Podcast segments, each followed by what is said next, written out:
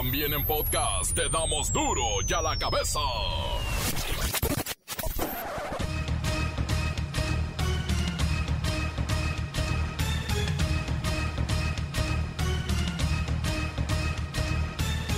Miércoles 8 de septiembre del 2021 yo soy Miguel Ángel Fernández y esto es duro y a la cabeza. Sin censura. Choque ideológico en las redes sociales por el pronunciamiento de la Suprema Corte de Justicia sobre la despenalización del aborto.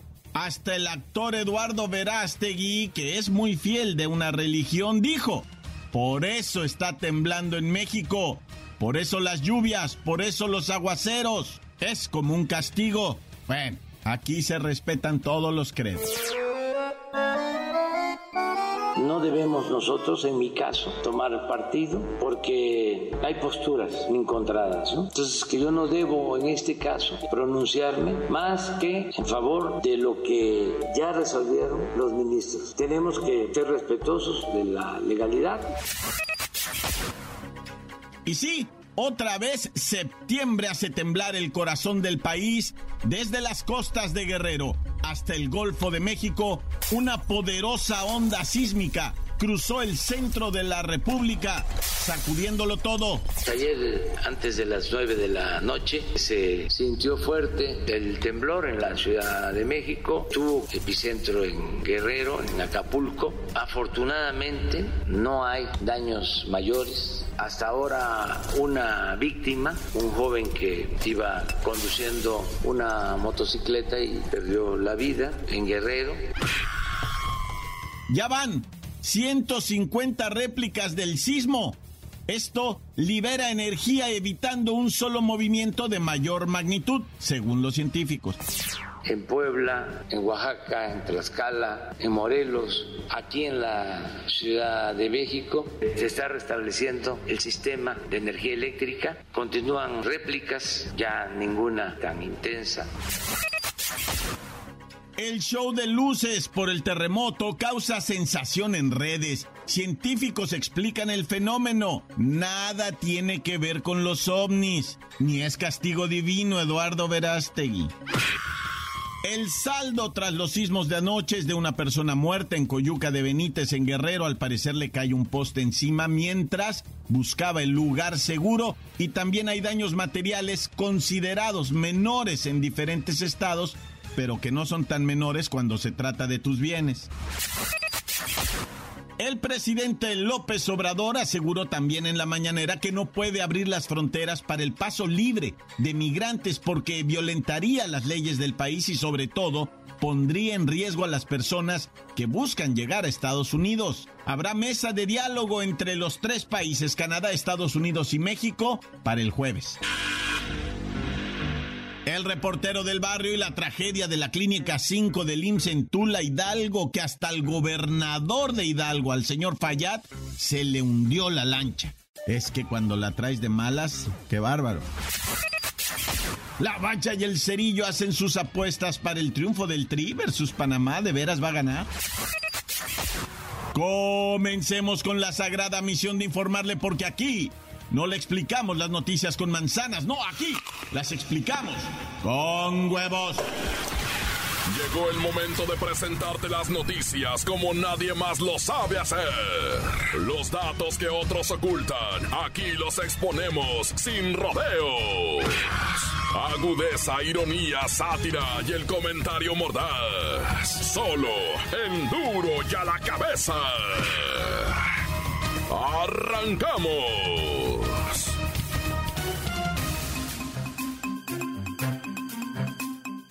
El presidente Andrés Manuel López Obrador destacó hoy miércoles que la decisión de la Suprema Corte de Justicia de la Nación sobre la inconstitucionalidad de penalizar el aborto fue unánime y debe respetarse.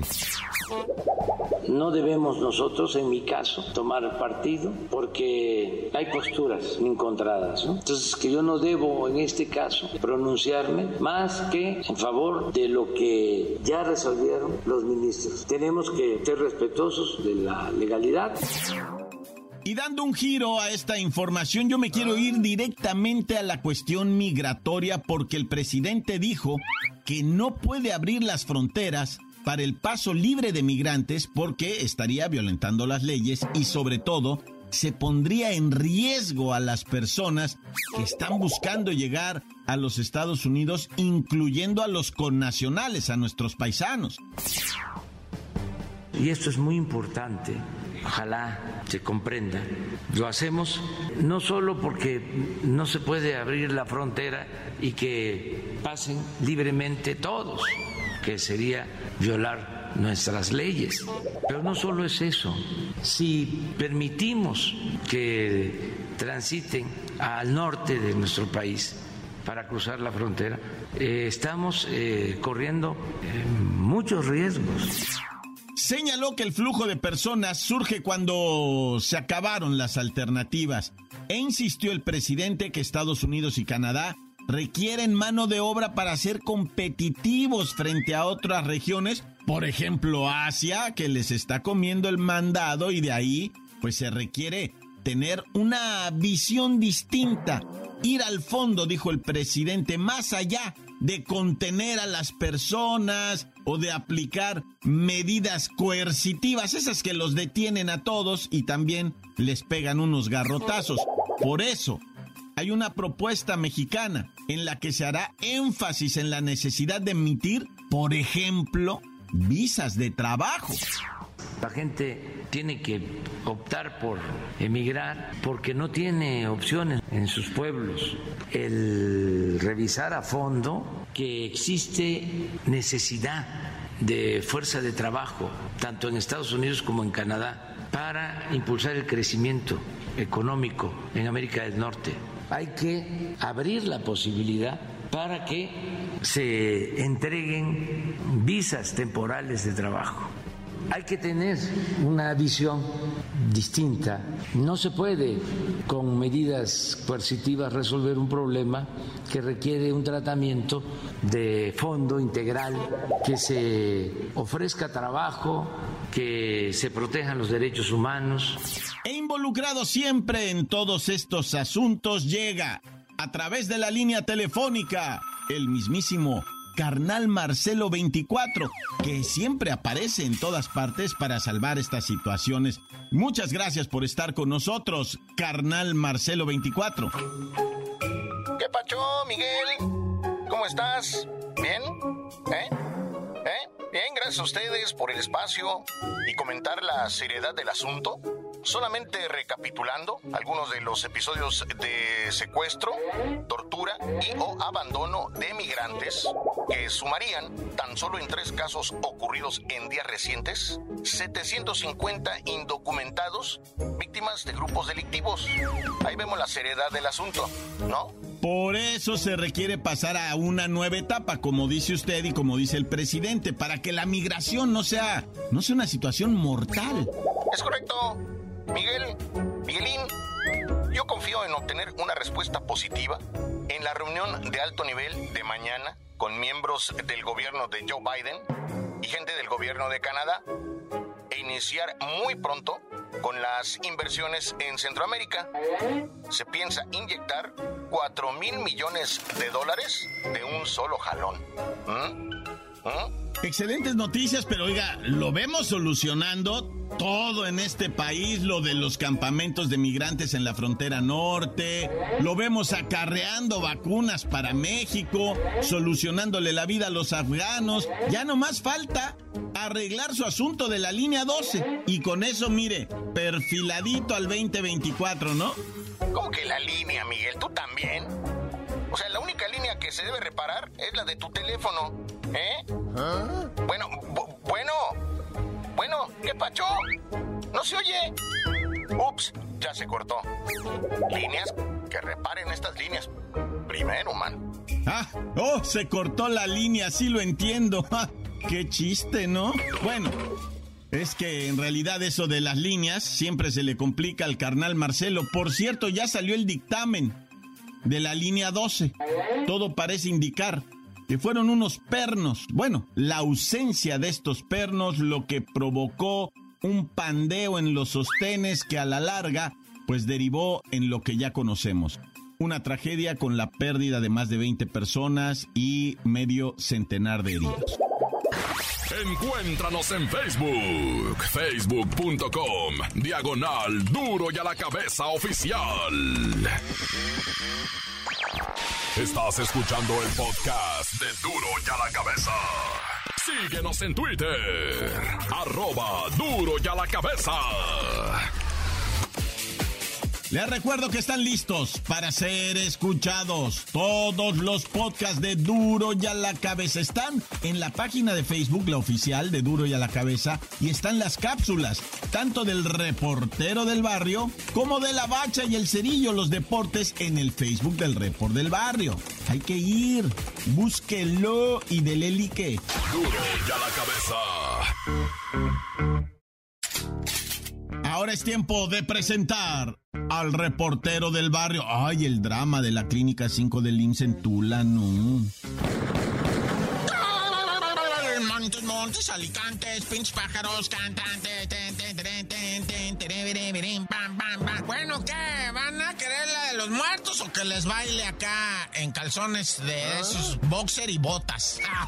Eso está chido, ¿verdad? No, vamos con los deseos porque hoy está horripilante.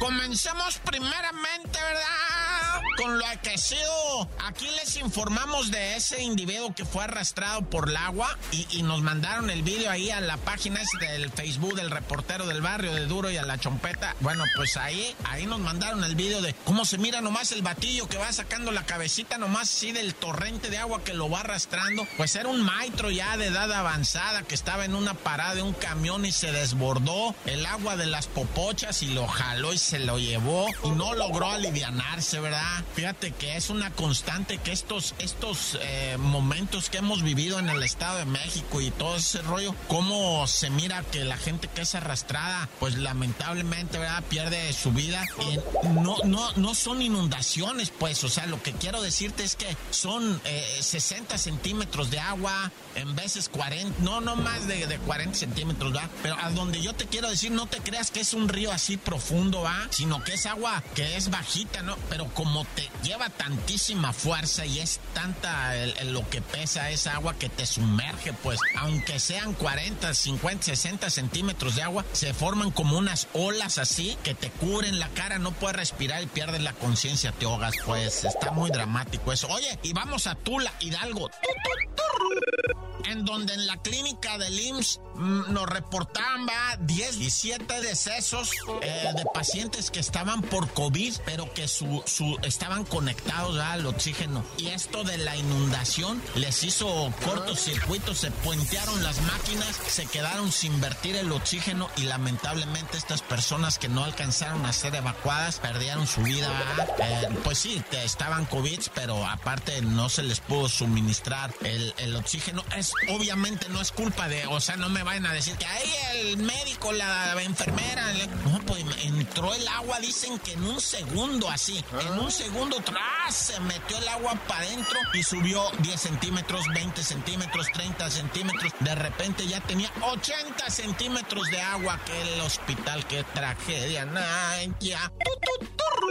Vamos a platicar de esos indocumentados hondureños, nicaragüeños, ecuadoreños, salvadoreños, guatemaltequeños que fueron encontrados en Aguascalientes en una cantona en la situación más insalubre que te puedas imaginar. O sea, pobrecitos, una casa, 341 personas, 284 adultos, 57 de ellos menores y todos usando un excusadito nada más. Imagínate. O sea, estamos hablando de alrededor de 400 personas casi, ¿edad? O sea, 300, ¿qué te dije? Bueno, 350, no vamos a, redondear. Y, y, si le sacas promedio de estas personas que necesitan hacer 8 veces al día necesidades, eh, divídelo entre más, multiplícalo y sácale raíz cuadrada, esto da más o menos una cantidad de se desbordaron las popochas en esa casa. ¿Y sabes por qué los encontraron allá en Aguascalientes? Porque sus polleros, ¿verdad? Que les habían prometido llevarlos hasta Estados Unidos a cambio de entre 5 y 10 mil dólares. Sí, güey, 5 y 10 mil dólares por cada uno de los 341 migrantes. Sácale cuentas si no es negocio. Bueno, pues salieron a comprar pizzas. Imagínate cuántas pizzas tuvieron que comprar, loco, ¿no? Para darle de comer a toda esta gente. Y llevaban cajas y cajas de pizza. Iban recio de regreso para que llegara la pizza caliente. Y se pasaron los altos. La policía los clachó, les puso cola. ¿A dónde van estos? ¿A dónde van estos? Y los miraron llegar a esa casa y empezar a bajar las pizzas. Oye, pues que en qué casa comen tantísimas cajas y cajas y cajas de pizza. Dijeron, no, aquí hay algo raro. Y Simón, o sea, franquearon el área, les cayeron encima y encontraron 341 migrantes en estado deprimente. No,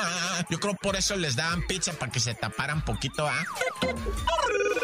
Oye, y en el lago de Tequesquitengo está un paisita poblano trabajando ah, de albañil y se puso felón. El sabadito de chelas y caguamas se puso felón, se agarró a golpes con quién sabe cuántas personas. Sí lo golpearon bastante, lo trasladaron a un hospital. Estaba tan tomado que en el hospital no se quisieron hacer cargo de él. Tienen derecho en los hospitales privados a decir, ¿sabe qué? Esta persona viene en un estado que pone en riesgo al personal, a los internos, a todo mundo, sáquenlo para afuera. Lo devolvieron a la casa que se durmiera un ratito la borrachera. Ya no despertó el vato. Quedó fallecido. No se sabe si por los golpes, porque estaba muy golpeado. Es que se peleó con todo mundo. O porque el alcoholizamiento ah, se le pasó la cucharada. Y a lo mejor fue una de estas eh, síncope alcohólico, ¿no? Yo no sé de eso. Pero como haya sido, se falleció el vato, ya sea por los golpes. Pues que diga la autopsia.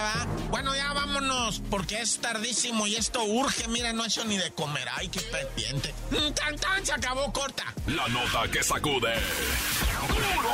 ¡Duro! ¡Duro ya la cabeza! Oh, como siempre agradecidos por sus mensajes que envían al WhatsApp 664-485-1538 son de lo más divertidos. Montes, montes, alicantes, pintos, pájaros, cantantes, culebras, chirroneras, ¿por qué no me pican cuando llevo chaparreras? Hola, hola, saludos a mi programa favorito, Duro y a la Cabeza. Saludos desde aquí, desde el estado de Minnesota. Aquí su cordial amigo José E. Puga, saludando para mi queridísima Lola Meraz, para mi reportero del barrio, para el Mickey, el Mickey, para mis queridísimos La Vaca y el Fósforo, pues aquí quisiera mandar un saludo para mis amigos, mis compañeros, para Elías Hijo y para mi Mike Hijo. Saluditos y pues pónganse las pilas, ¿no? Tantan se acabó corta. Encuéntranos en Facebook, facebook.com, diagonal duro y a la cabeza oficial. Esto es el podcast de duro y a la cabeza. Llega la bacha y el cerillo con sus deportes. Hoy juega el tri. ¡La bacha! ¡La bacha! ¡La bacha! ¡La mira bacha! ¡La bacha! ¡La bacha! ¡La bacha! Vamos a detenernos poquito en el fútbol y primeramente cerramos el tema del base, ¿no? Oye, qué trágico ahí en Tijuana, ¿eh? Esta serie del Rey que es de esquina a esquina del país. O sea, no, no, no aprovecharon la localidad, los locales, ¿verdad? Y pues, y parece que el número aquí fatídico es el 7. ¿Por qué el 7, canalito? Porque el primer partido lo perdieron 7-3 y ayer perdieron 7-1 a los toros de Tijuana ante los Leones de Yucatán. Abrazo cariñoso a los toros de Tijuana, por supuesto, la mejor de las suertes ahorita que están viajando, porque creo que van en camión, ¿eh? Hasta allá. No, no, no, ya como haya sido. Pero felicidades a esos leones de Yucatán que han ganado ahorita dos partidos de cuatro, ¿verdad? Que tienen que ganar dos, o sea, tienen que ganar cuatro de siete para que me entiendan. Y entonces ahora sí, vámonos a la jornadita 3 de este miércoles 8 de septiembre. ¡Ay, ay, agua! Ahí está para iniciar las hostilidades. ¡Ay, las hostilidades! ¡Qué machizo yo eso! A las 6.30 de la tarde acá en Canadá, en el Bemo Field. Es que dices, ay, no vemos. Canadá recibe al Salvador. Sí, este estadio Bembo Field, la neta, lo que sea de cada quien está como que de lujo. Y los salvadoreños dicen que se quieren llevar hasta un pedazo de zacate para recordarlo toda su vida. Oye, El Salvador eh, está fuera de la zona eh, de esta de calificación al, octagonal, porque recuerden que son ocho selecciones y, y, hay tres boletos y medio, ¿no? O sea, tres que van directo al mundial y uno que se va a un repechaje. Entonces El Salvador está en la posición 6 y Canadá está en el tercer lugar, o sea que Canadá bien puede reafirmar o puede quedar fuera en este hexagonal. Pero luego, ¿quién sigue, papá? A las 7 de la noche, con 5 minucochis, ahí está. Panamá recibiendo a México en el estadio Rommel Fernández que estos son el 1-2 de la tabla, ¿verdad? Como, como sea, como sea, y haya sido como haya sido. Como dijo el comandante aquel, eh, pues están en primeros lugares, o sea, está muy difícil que queden fuera eh, de la calificación en este octagonal final. Cosa contraria a Costa Rica y Jamaica, que son los sotaneros. Y aquí tiene que disputarse con ferocidad, bravedad y todo lo que acabe así como en eh, quiero echarme un tiro, porque están quedando fuera, principalmente Costa Rica. Y luego ya a las 9 de la noche están Honduras contra Estados Unidos, que son el cuarto y el quinto de la tabla general. O sea, si ahorita fuera eh, así, quedaría este octagonal final. Honduras se iría a repechaje y Estados Unidos quedaría fuera del mundial. Así que uno de los dos aquí se tiene que alivianar si es que quieren seguir con aspiraciones de calificar para Qatar 2022. Oye, y ayer allá en España salió a flote un vídeo del señor eh, Enrique Bonilla, aquel que fuera presidente de la Liga MX, en una junta así que hubo virtual con todos los dueños del fútbol mexicano y pues estaba diciendo que la 4T es la que le estaba haciendo daño al fútbol mexicano y que por eso desaparecía la liga de Almenso. Ay, ay, ay, ¿y eso por qué? ¿Ahora qué le hicieron? Pues es que ya no podía haber eh, financiamiento, ¿verdad? Varios de los equipos que se iban a quedar, que se iban a quedar así como sin patrocinadores, entre comillas, ¿verdad? O sea que había que justificar eh, las nóminas y el origen de los dineros y justificar cuando te depositan más de 15 mil pesos. Y eso como que ya no se podía mucho. No, si ahorita que anda la selección en Panamá, dos, tres están sudando por aquello del Panamá Papers, ¿verdad? No, y hay varios funcionarios de la Federación Mexicana de Fútbol que no asisten a los encuentros en Estados Unidos. ¿Por qué, señores? ¿A qué le tienen miedo? Pues no quieren lo que le pase, lo que al Chapo, lo que a García Luna, lo que a mi general Cienfuegos, que con la familia iba para Disneyland y me le echaron el guante encima. ¿Qué es eso? Le arruinan sus vacaciones a mi general. Que ya después lo regresan a todos, ¿ah? Digo, salvo algunos primeramente mencionados, pero pues luego a todos los regresan, pero hay la duda. O sea, de que entras, entras, pero no todos salen. ya.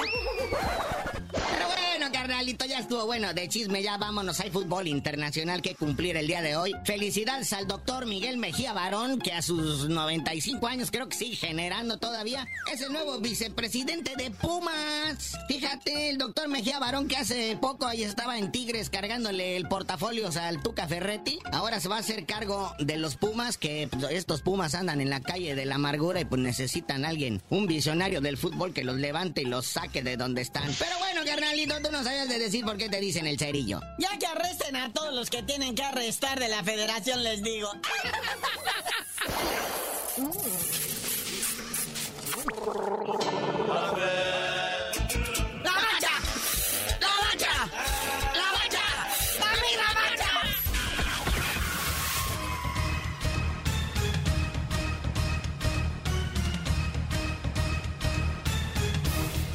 Por ahora hemos terminado y no me queda más que agradecerles que a media semana se informen con duro y a la cabeza, donde no explicamos las noticias con manzanas, no, aquí las explicamos con huevos. Por hoy el tiempo se nos ha terminado. Le damos un respiro a la información, pero prometemos regresar para exponerte las noticias como son. Duro y a la cabeza es Miguel Ángel Fernández, Arturo González, Evi González y la producción de Luis González, el señor X. Una producción original de MBS Radio.